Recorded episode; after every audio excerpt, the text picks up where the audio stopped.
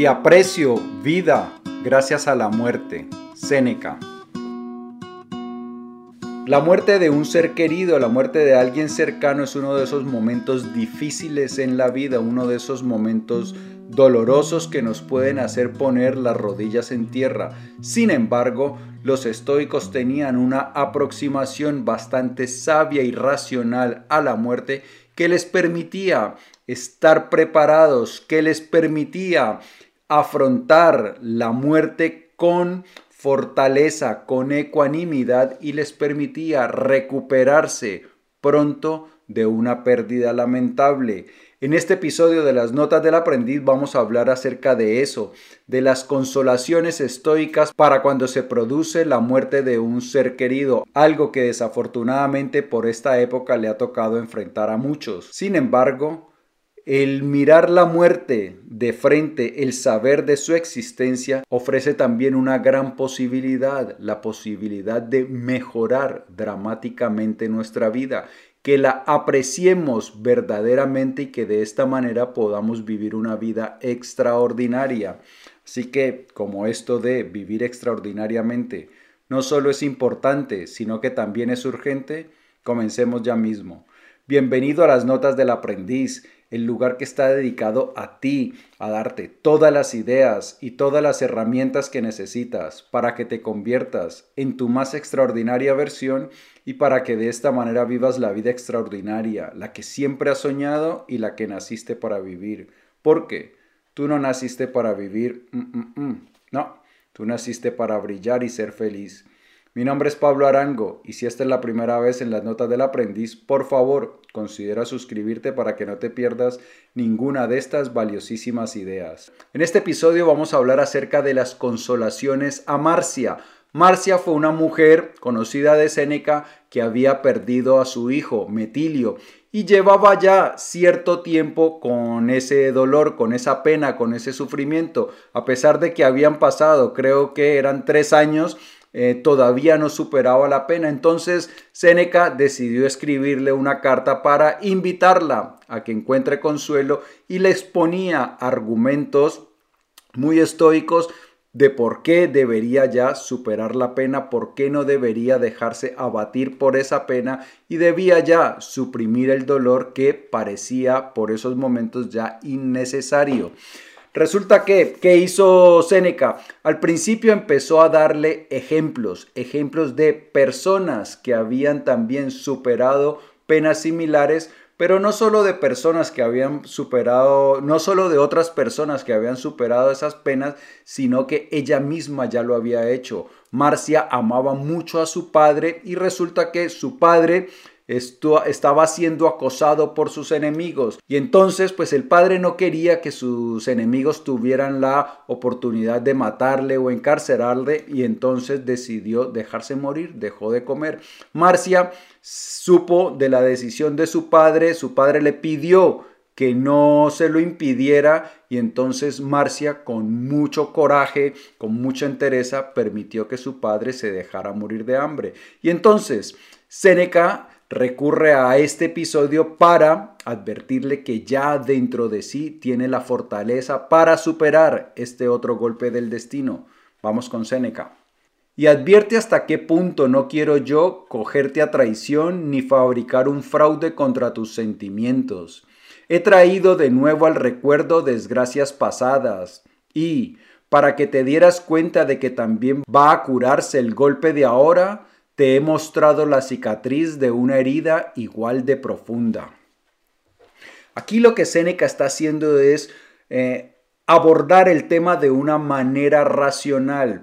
Le está mostrando a Marcia que ella ya ha superado episodios dolorosos, entonces que tiene la fortaleza para volverlo a hacer una vez más, que puede también superar este episodio. Pero ahora le muestra también el episodio de unas madres que han tenido una pérdida similar y una de ellas la afrontó de una manera poco estoica, se dejó derrumbar por la pena y la otra hizo todo lo contrario. Continuemos con Séneca. Livia había perdido a su hijo Druso, destinado a ser un gran príncipe y ya un general. había penetrado hasta el interior de la Germania y los romanos habían plantado su enseña allí donde apenas se tenía noticias de que hubiera romanos. Había muerto en campaña. Largo trecho fue acompañando los restos de su druso, molesta con tantas piras que ardían por toda Italia, como si otras tantas veces lo perdiera. Pero, en cuanto lo dejó en su tumba, a la vez lo enterró a él y a su dolor, y no se dolió más de lo que era correcto o justo. En fin, no dejó de mencionar el nombre de su druso, de evocarlo en todo lugar, privado o público, de hablar gustosamente sobre él, de oír sobre él. Vivió con el recuerdo que no puede conservar ni frecuentar nadie que se lo haya hecho penoso. La otra mujer había prohibido que le mencionaran el nombre de su hijo porque le causaba gran dolor. Livia hizo todo lo contrario, mantuvo un recuerdo amable de Druso, hablaba de él con tranquilidad. Cuando las otras personas sacaban el tema, ella tampoco tenía ningún problema. Entonces, de esta manera, el recuerdo de su hijo era algo agradable que le gustaba y eso no dejó que su sufrimiento fuera a más. Entonces, esta otra mujer lo que hizo fue enterrar su dolor con su hijo y trató de llevar una vida normal. Si te acoges a este ejemplo más prudente, más apacible de esta noble mujer, no vivirás en medio de sufrimientos, ni te atormentarás, pues sí que es locura castigarse a uno mismo por su desventura y agravarse sus desgracias. También en estas circunstancias demostrarás la rectitud y moderación de tus costumbres que has observado siempre en tu vida. Pues incluso para el dolor hay un límite, y al muchacho mismo, tan merecedor de causarte alegría, siempre que se lo nombre o recuerde, lo pondrás en posición más favorable si, tal como solía en vida, se presenta ante su madre risueño y con gozo. Cuando nosotros nos lamentamos excesivamente por la pérdida de un ser querido, lo que estamos haciendo es castigándonos a nosotros mismos una vez más, porque ya tenemos que afrontar ese dolor y esa excesiva lamentación, ese excesivo duelo lo que está haciendo es castigándonos de más, castigándonos dos veces por un hecho. Ahora bien, Seneca sabe que hay que es normal sentir dolor por la pérdida de un ser querido, pero resulta que nosotros, los seres humanos, contribuimos a que ese dolor se magnifique, algo que no pasa en el resto de la naturaleza. La añoranza de los seres queridos es natural, mientras que es mesurada. ¿Quién lo niega? En efecto, con el alejamiento no solo con la pérdida de los seres queridos se produce una dentellada ineludible, un encogimiento aún de los más firmes espíritus. Pero lo que la imaginación le ha añadido es más de lo que la naturaleza ha ordenado. Mira qué violentas son las añoranzas de los animales y, sin embargo, qué efímeras. El mugido de las vacas se oye un día o dos y no duran más esos correteos sin rumbo ni razón de las yeguas. Las fieras, cuando ya han rastreado las huellas de sus crías y recorrido completamente los bosques, cuando ya han vuelto varias veces a sus guaridas saqueadas, apagan su rabia en corto tiempo. Los pájaros, aunque han estado haciendo un terrible estrépito alrededor de sus nidos vacíos, al momento reemprenden, ya calmados, sus vuelos. Ningún animal padece una larga añoranza de su cría, excepto el hombre, que colabora con su dolor y no sufre en la medida de sus sentimientos, sino en la de sus convenciones. Resulta que es normal que en la naturaleza se produzca cierto dolor por la pérdida de las crías, por la pérdida de seres queridos. Esto lo vemos eh, constantemente en la naturaleza. Sin embargo, nosotros los seres humanos tenemos la capacidad de multiplicar ese dolor. ¿Cuándo? Cuando nosotros empezamos a compadecernos a nosotros mismos, cuando empezamos a decir, ay, ¿por qué a mí? ¿Por qué esto me ocurre a mí? ¿Por qué a los otros no les pasa? ¿Qué he hecho yo para merecer esto? O cuando empezamos a, a generar eh, pensamientos de pérdida, por ejemplo, ay, ahora estaría comiendo yo con él, ya no volvería a comer. Entonces nosotros con nuestros pensamientos creamos aún mucho más dolor y esto es lo que hace difícil que nosotros podamos superarlo mucho más rápido. Nuestra naturaleza, nuestro cuerpo, al igual que el resto de los cuerpos de los otros animales está diseñado para superar esa pérdida con relativa facilidad. Sin embargo, cuando nosotros dejamos que nuestra mente nos siga arrastrando una y otra vez al drama, al sufrimiento, entonces hacemos que ese dolor perdure más de lo que es necesario.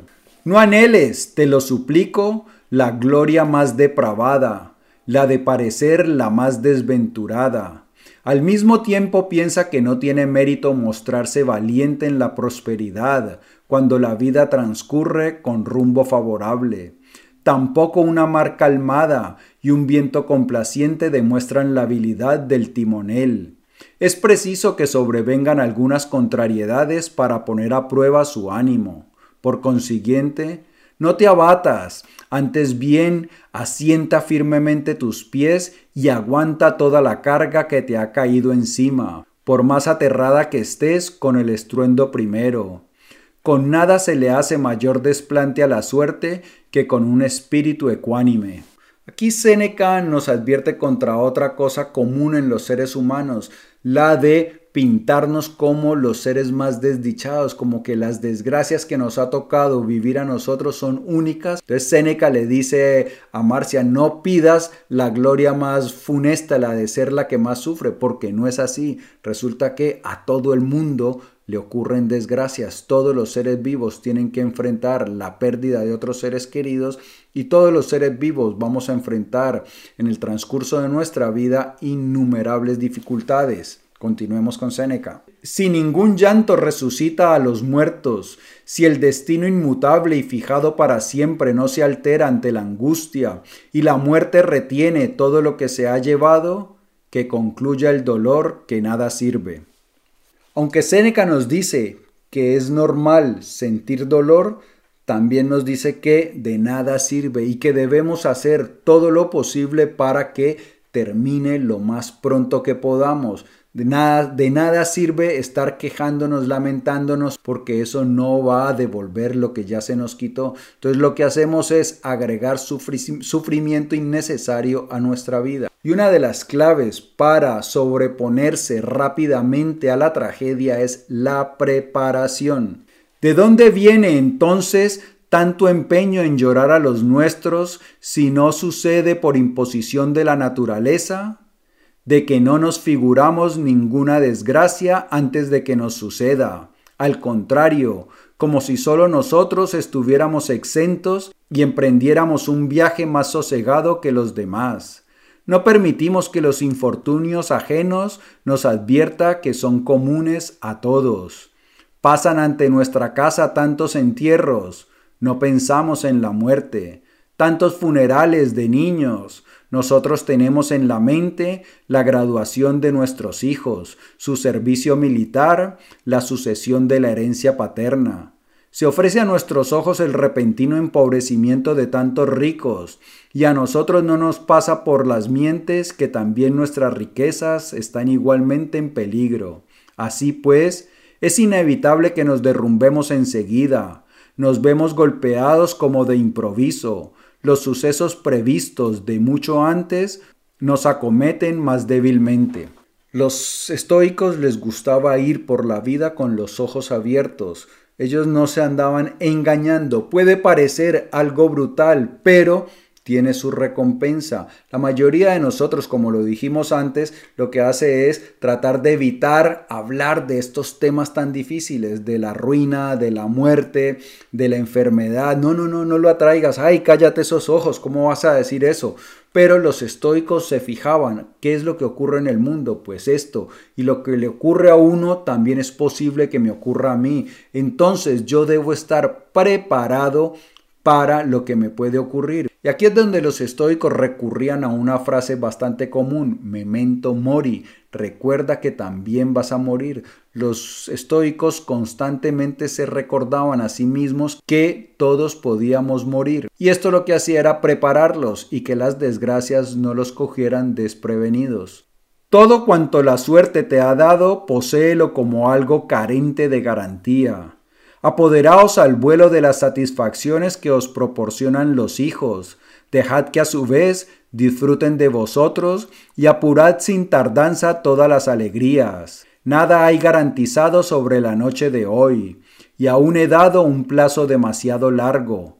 Nada hay garantizado sobre la hora presente. Hay que apresurarse, nos van pisando los talones. Pronto se separará esta compañía. Pronto estos vínculos se desharán levantando gran revuelo. Todo es pura rapiña. Vosotros, desdichados, no sabéis vivir en plena fuga.